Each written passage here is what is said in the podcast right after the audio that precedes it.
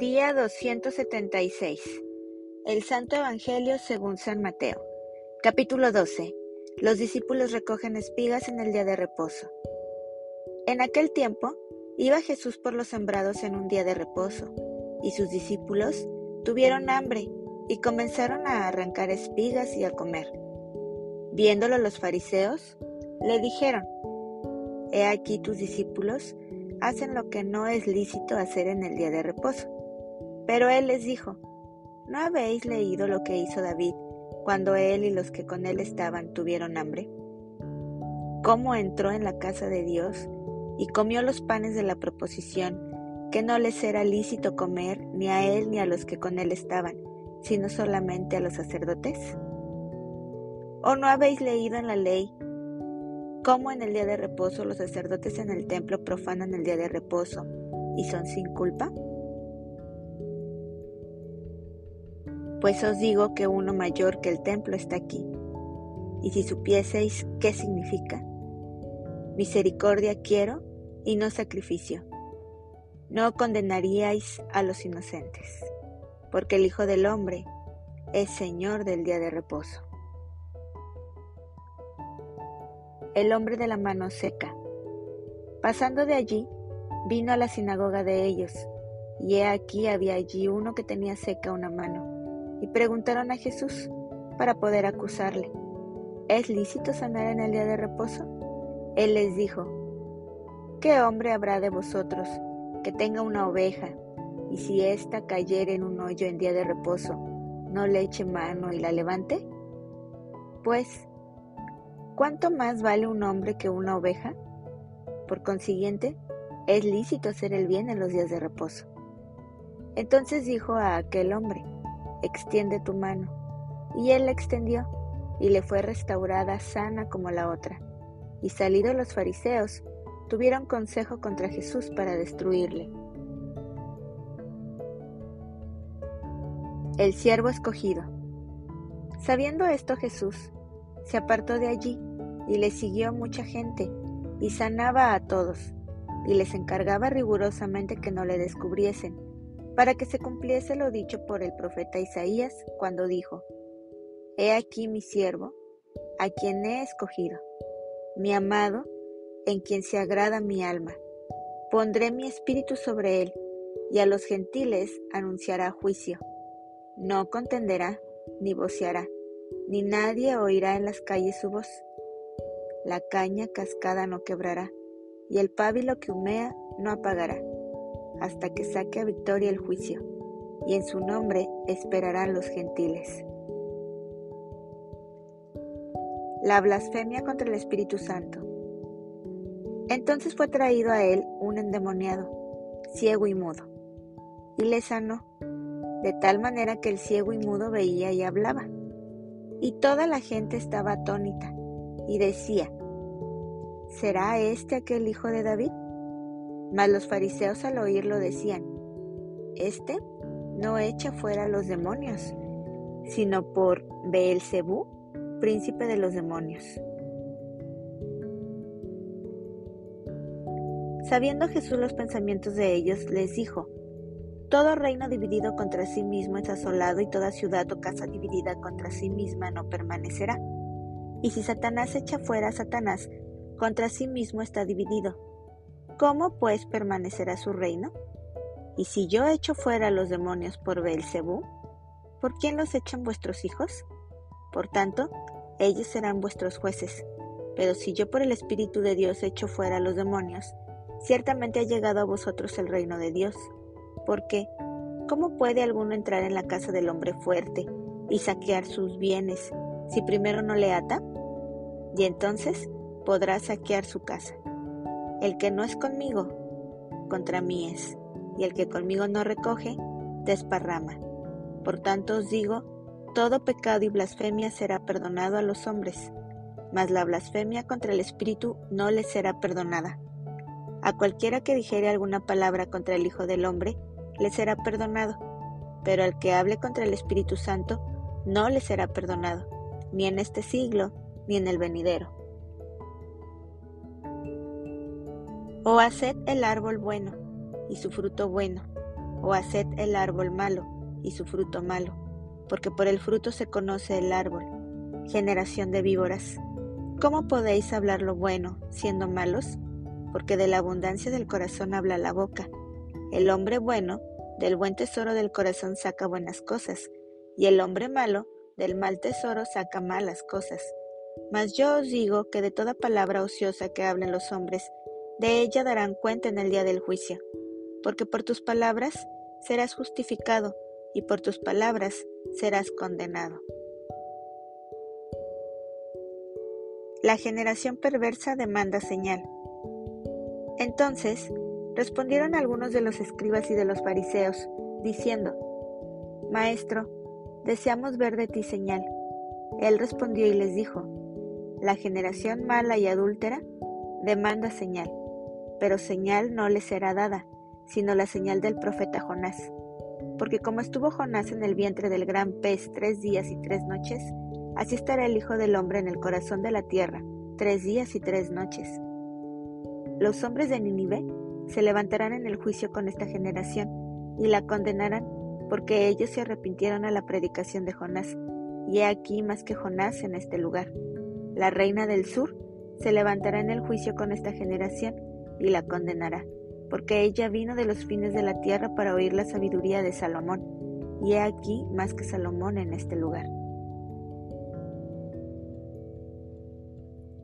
El espíritu inmundo que vuelve. Cuando el espíritu inmundo sale del hombre, anda por lugares secos, buscando reposo y no lo halla. Entonces dice, volveré a mi casa de donde salí, y cuando llega, la halla desocupada, barrida y adornada. Entonces va y toma consigo otros siete espíritus peores que él, y entrados moran allí. Y el postrer estado de aquel hombre viene a ser peor que el primero. Así también acontecerá a esta mala generación. La madre y los hermanos de Jesús. Mientras él aún hablaba a la gente, he aquí su madre y sus hermanos estaban afuera, y le querían hablar, y le dijo uno, He aquí tu madre y tus hermanos estaban afuera, y te quieren hablar. Respondiendo él al que le decía esto, dijo, ¿quién es mi madre y quiénes son mis hermanos? Y extendiendo su mano hacia sus discípulos, dijo, He aquí mi madre y mis hermanos, porque todo aquel que hace la voluntad de mi Padre que está en los cielos, ese es mi hermano, y hermana, y madre. Capítulo 13.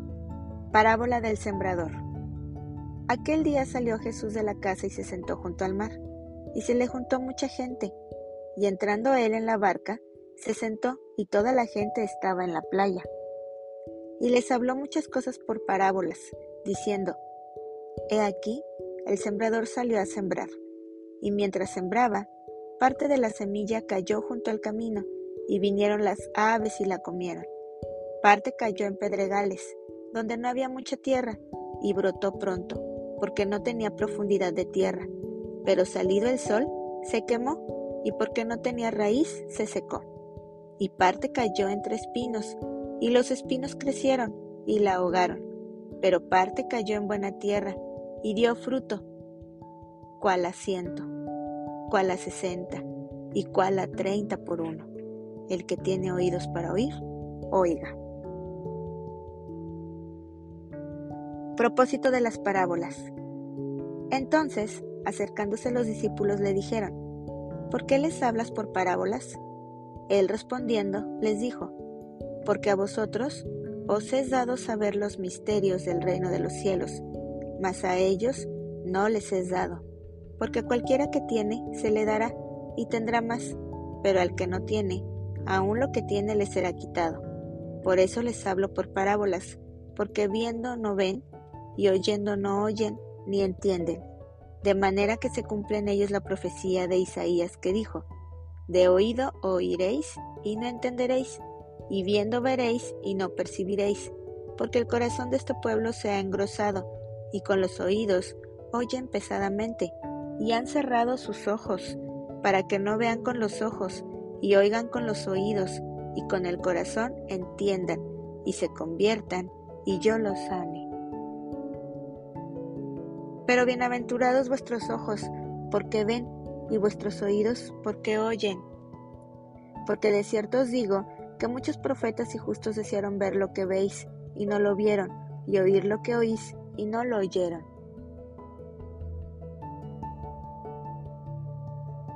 Jesús explica la parábola del sembrador. Oíd, pues, vosotros la parábola del sembrador. Cuando alguno oye la palabra del reino y no la entiende, viene el malo y arrebata lo que fue sembrado en su corazón. Este es el que fue sembrado junto al camino. Y el que fue sembrado en pedregales, este es el que oye la palabra y al momento la recibe con gozo, pero no tiene raíz en sí, sino que es de corta duración, pues al venir la aflicción o la persecución por causa de la palabra, luego tropieza. El que fue sembrado entre espinos, este es el que oye la palabra, pero el afán de este siglo y el engaño de las riquezas ahogan la palabra y se hace infructuosa. Mas el que fue sembrado en buena tierra, este es el que oye y entiende la palabra, y da fruto, y produce a ciento, a sesenta y a treinta por uno. Parábola del trigo y la cizaña. Les refirió otra parábola diciendo, El reino de los cielos es semejante a un hombre que sembró buena semilla en su campo. Pero mientras dormían los hombres, vino su enemigo y sembró cizaña entre el trigo, y se fue.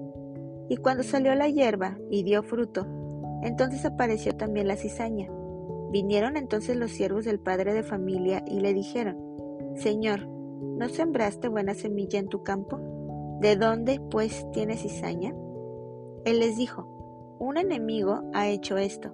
Y los siervos le dijeron, ¿Quieres, pues, que vayamos y la arranquemos? Él les dijo, No, no sea que al arrancar la cizaña arranquéis también con ella el trigo. Dejad crecer juntamente lo uno y lo otro hasta la siega y al tiempo de la siega, yo diré a los segadores, recoged primero la cizaña y atadla en manojos para quemarla, pero recoged el trigo en mi granero. Parábola de la semilla de mostaza. Otra parábola les refirió, diciendo, El reino de los cielos es semejante al grano de mostaza, que un hombre tomó y sembró en su campo, el cual a la verdad es la más pequeña de todas las semillas, pero cuando ha crecido es la mayor de las hortalizas y se hace árbol, de tal manera que vienen las aves del cielo y hacen nidos en sus ramas. Parábola de la levadura. Otra parábola les dijo, el reino de los cielos es semejante a la levadura que tomó una mujer y escondió en tres medidas de harina hasta que todo fue leudado. El uso que Jesús hace de las parábolas. Todo esto habló Jesús por parábolas a la gente, y sin parábolas no les hablaba, para que se cumpliese lo dicho por el profeta cuando dijo, Abriré en parábolas mi boca, declararé cosas escondidas desde la fundación del mundo. Jesús explica la parábola de la cizaña. Entonces, despedida la gente, entró Jesús en la casa, y acercándose a él sus discípulos le dijeron, Explícanos la parábola de la cizaña del campo. Respondiendo él, les dijo, El que siembra la buena semilla es el Hijo del Hombre. El campo es el mundo, la buena semilla son los hijos del reino, y la cizaña son los hijos del malo. El enemigo que la sembró es el diablo, la ciega es el fin del siglo, y los segadores son los ángeles. De manera que como se arranca la cizaña y se quema en el fuego, así será en el fin de este siglo. Enviará el Hijo del Hombre sus ángeles, y recogerán de su reino a todos los que sirven de tropiezo, y a los que hacen iniquidad, y los echarán en el horno de fuego. Allí será el lloro y el crujir de dientes. Entonces los justos resplandecerán como el sol en el reino de su Padre. El que tiene oídos para oír, oiga. El tesoro escondido. Además, el reino de los cielos es semejante a un tesoro escondido en un campo el cual un hombre halla y lo esconde de nuevo, y gozoso por ello va y vende todo lo que tiene y compra aquel campo. La perla de gran precio. También el reino de los cielos es semejante a un mercader que busca buenas perlas, que habiendo hallado una perla preciosa, fue y vendió todo lo que tenía y la compró. La red. Asimismo, el reino de los cielos es semejante a una red, que echada en el mar recoge de toda clase de peces, y una vez llena la sacan a la orilla y sentados recogen lo bueno en cestas y lo malo echan fuera. Así será él al fin del siglo. Saldrán los ángeles y apartarán a los malos de entre los justos, y los echarán en el horno de fuego. Allí será el lloro y crujir de dientes. Tesoros nuevos y viejos. Jesús les dijo, ¿habéis entendido todas estas cosas? Ellos respondieron, sí, Señor. Él les dijo, por eso todo escriba docto en el reino de los cielos es semejante a un padre de familia que saca de su tesoro cosas nuevas y cosas viejas. Jesús en Nazaret. Aconteció que cuando terminó Jesús estas parábolas, se fue de allí, y venido a su tierra, les enseñaba en la sinagoga de ellos, de tal manera que se maravillaban y decían, ¿de dónde tiene éste esta sabiduría y estos milagros? ¿No es este el hijo del carpintero? ¿No se llama su madre María y sus hermanos Jacobo, José, Simón y Judas? ¿No están todas sus hermanas con nosotros? ¿De dónde, pues, tiene éste todas estas cosas? Y se escandalizaban de él, pero Jesús les dijo, no hay profeta sin honra, sino en su propia tierra y en su casa. Y no hizo allí muchos milagros, a causa de la incredulidad de ellos.